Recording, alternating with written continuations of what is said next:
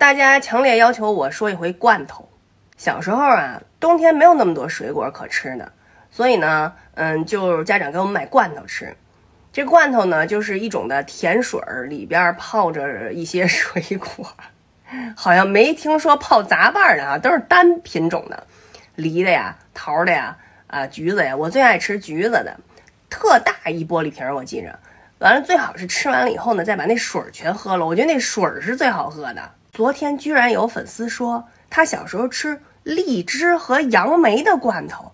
哎，你说你这个小时候的生活得多奢侈？还说那个罐头是铁罐儿，我怎么觉得铁罐的都是午餐肉啊？还有沙丁鱼什么的，完了还特别不好开那铁罐儿。以前那铁罐儿吧，得使那个菜刀那个。菜刀那个底下那尖儿那儿磕一口，完了再拿一钳子给它给它夹住了，然后这样卷卷卷卷卷卷卷，还卷不好还拉手。所以这个一般呢都是这个爸爸的活儿。这水果罐头呢，一般都是得生病了才能吃得上的。所以呢，就好多小朋友 为了吃上这个水果罐头就装病。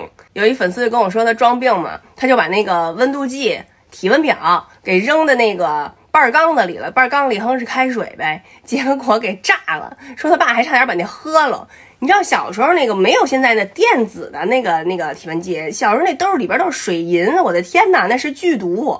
这个罐头呢不能自个儿吃，为什么呢？就是这黄桃啊，它块儿太大，就是一般都是这个得妈妈喂啊，给它切了，切吧切吧，盛一勺，哎，张大嘴进去了。然后那汤就从那儿拉了下来，完了妈妈就拿那个勺咔这么一刮，哎，放嘴里一点不糟践。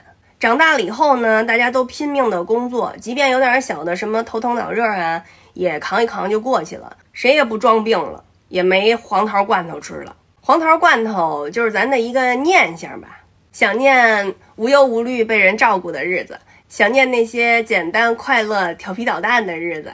现在大家都停下来了，好好休息休息吧，还有好多事儿等着咱们呢。